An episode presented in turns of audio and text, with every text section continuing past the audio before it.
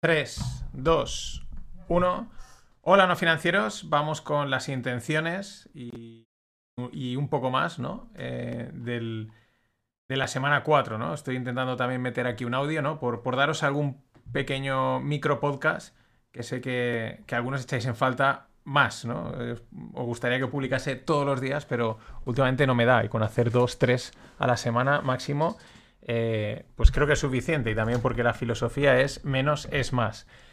Antes de contarte el- esa breve reflexión, que es el título de hoy, Wokismo financiero personal, eh, pues te cuento lo que tengo previsto para esta semana. Esta semana vienen tres podcasts. Serán más breves, pero serán tres. Eh, continúo el anterior dedicado a Bitcoin y al ETF. Continúo, digamos, en el mundo cripto. Eh, uno de ellos, no, eh, no sé, el orden puede variar, ¿vale? Luego igual en el último momento decido el primero hacerlo el tercero, etcétera. Pero uno de ellos va a ser sobre la entrevista a Jamie Dimon en Davos. Ya sabéis, in Dimon We Trust, el, el que más manda en JP Morgan, un auténtico crack de las finanzas. Es un tiburón, pero es un crack. O sea, es un tío eh, que construía strong balance sheets y, eso te demuestra que, es un tío que sabe finanzas y, o sea, es un, crack, un crack del mundo de las finanzas. Eh, os recomiendo ver el vídeo de FinaIus que cu- cuentan un poquito su historia en YouTube. Pero bueno, eh, un podcast va a ir sobre lo que dice Jamie Dimon en Davos. De hecho, ha dicho, es la última vez que me preguntáis sobre cripto. No quiero volver a hablar de este tema. Está hasta los huevos y, y- y lo entiendo, ¿no? Porque no paran de preguntarle y, él tiene las cosas claras y dice, no, no me mareéis, hablemos de cosas que realmente importan. Es lo que viene a decir. Ese será un podcast. El otro será sobre Ethereum. ¿Es el tapado de Wall Street? Es la pregunta. Yo digo que sí. Eh, Larry Fink, el, de, BlackRock, ha hablado. Y bueno, pues veremos a ver qué, se- qué ha comentado y qué podemos deducir, ¿no? Qué podemos intuir de hacia dónde van los tiros. Y el tercer podcast será, ¿son las stablecoins las tapadas de la industria? Yo digo sí, ¿vale? Todo es por un PDF publicado por SPDR Global, eh, que es pues como que es una de las compañías eh, SPDRs Standard Poor's, eh, hablando de las stablecoins. Y es también muy interesante porque estos tres, eh, Diamond, Larry Fink y el, este PDF, en- que es lo que he tenido acceso últimamente, pero más, o sea, estos tres nos dan, nos, nos dan pistas, ¿no? De, lo que es evidente que, va a suceder, de hacia dónde van los tiros con el tema cripto y Wall Street y mundo financiero, pero bueno, no está nunca de más eh, revisitarlo y actualizarlo.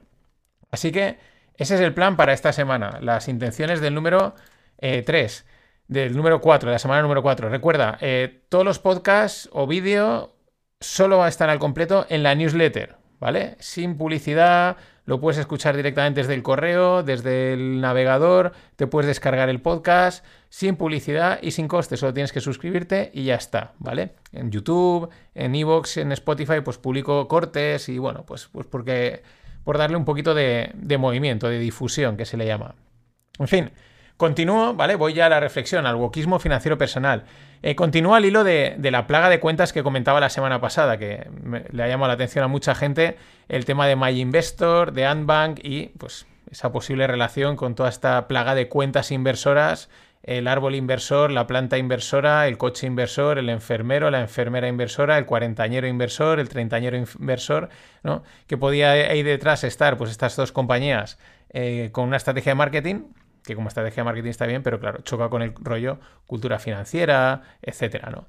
Pero sigo un poco en la misma línea. Eh, un tweet meme, ¿vale? O sea, un meme con un tweet eh, lo resume mejor. El otro día eh, lo retuiteaba, lo tenéis en la newsletter, que decía es el típico, la típica imagen del capitán Haddock y, Tintín, ¿no? El típico meme que es eh, eh, what a week, ¿no? Menuda semana, ¿no? Y entonces Tintín le dice, eh, capitán, estamos a miércoles, ¿no? Pues este lo habían readaptado y decían, menuda vida, ¿no? O sea, que, ¿cuánto tiempo? Y, y entonces Tintín le dice, eh, perdone, pero usted solo tiene 20 años, ¿no? Esto va al hilo de todas estas cuentas y del mundo de la cultura financiera. ¿Por qué hay muchas cuentas de 20 años? Chavales de 20 años que te están dando lecciones de inversión a largo plazo, lo cual ya choca. Pero tiene bastante sentido. ¿eh? Para mí no es muy diferente de que, de que eso lo esté haciendo una cuenta de 20, 30, 40 o 50 años. ¿Por qué? Pues por las características del sector. ¿no? no solo tienes la plaga de cuentas que está metiendo presión, sino que es que también tienes la temática. ¿no? El tema de las finanzas y las inversiones se presta mucho. Y me explico. Eh, las finanzas y las inversiones pues tienen la capacidad de hacer creer en poco tiempo que sabes mucho. En poco tiempo es en muy poco tiempo. Entonces cualquiera cree que sabe eh, pues tras leerse dos libros. Y cuando digo dos libros es literalmente dos libros. Y cuando digo libros, eh, pues digo eh, dos o tres posts de un blog, dos o tres posts de una newsletter, un par de vídeos de YouTube, en fin, se entiende, ¿no? O sea, un par de piezas, dos, tres piezas de contenido y ya, ¡buah! Es que esto, eh, claro, es que era evidente, ¿no? De hecho, es que es, lo que ocurre. Las finanzas y las inversiones, sobre todo en el nivel inicial, pues explicadas y, sin explicarlo todo, con dos, tres cositas, que explicado encima con cierta gracia, pues caen como muy lógicas, ¿no? Es como muy evidente, ¿no? Y el neófito eh, pasa de, no tener ni idea de que todo lo que sea financiero, cualquier cosa, incluso un depósito de un banco, le suena absolutamente chino, a raro, y, pasa de, ese estado de, de me estás hablando en chino y en un abrir y cerrar de ojos, eh, tras haber escuchado dos podcasts, dos vídeos y cuatro piezas, a un estado de... Eh, Buah, esto está clarísimo, pero si es que esto es evidente, ¿no? O sea, eh, vamos, tiene una situación de iluminación, ¿no? De, le han abierto un mundo que no conocía y claro, pero ¿cómo no iba a ser así, ¿no? Es auténtico wokismo financiero personal. Todos hemos pasado por ahí, porque ninguno nace aprendiendo de finanzas, nadie que pase por la escuela es aprende de finanzas, es una cosa que todo el mundo en algún momento, pues por interés propio o lo que sea, pues, eh, pues aprende, ¿no? Y, al principio, pues te parece todo evidente y, oh, claro, es que esto, lo otro, ¿no? Eh, eh, todos hemos pasado por ahí. La clave es si te quedas ahí o evolucionas. ¿Qué ocurre? Pues que de, de ese momento de despertar, de iluminación, de... ¡buah! Eh, a evangelizar no hay nada. O sea, no, no hay nada hoy en día. Lo único es lo que cuesta activar un perfil en Twitter, en TikTok o en Instagram, ¿no? Y es que es una verdad que acabas de descubrir y necesitas contársela al mundo, ¿no? Necesitas, eh, claro, es que están en la inopia, ¿no? O sea, mi familia, mis amigos, aquí la gente no, se, no sabe, ¿no? No entiende, ¿no? Eh, claro, es que no, no entienden que la inflación se está comiendo tus ahorros, ¿no? Que tu dinero trabaja, tiene que trabajar para ti, ¿no? Es que hay una. La independencia financiera, ¿no? Ya sabéis, todos estos rollos, eh, pues se encadenan unos con otros y, hacen ahí un, el despertar financiero, ¿no? Ya digo, el problema no es ese. El problema es quedarse ahí, ¿no? Bien voluntaria o bien. Eh, mm, pues porque no das para más, ¿no? Y empieza con voy a, voy a transmitir esto al resto de la gente y acaba en un referral, en un curso de indexación o el curso de cómo ahorrar en los gastos de tu casa.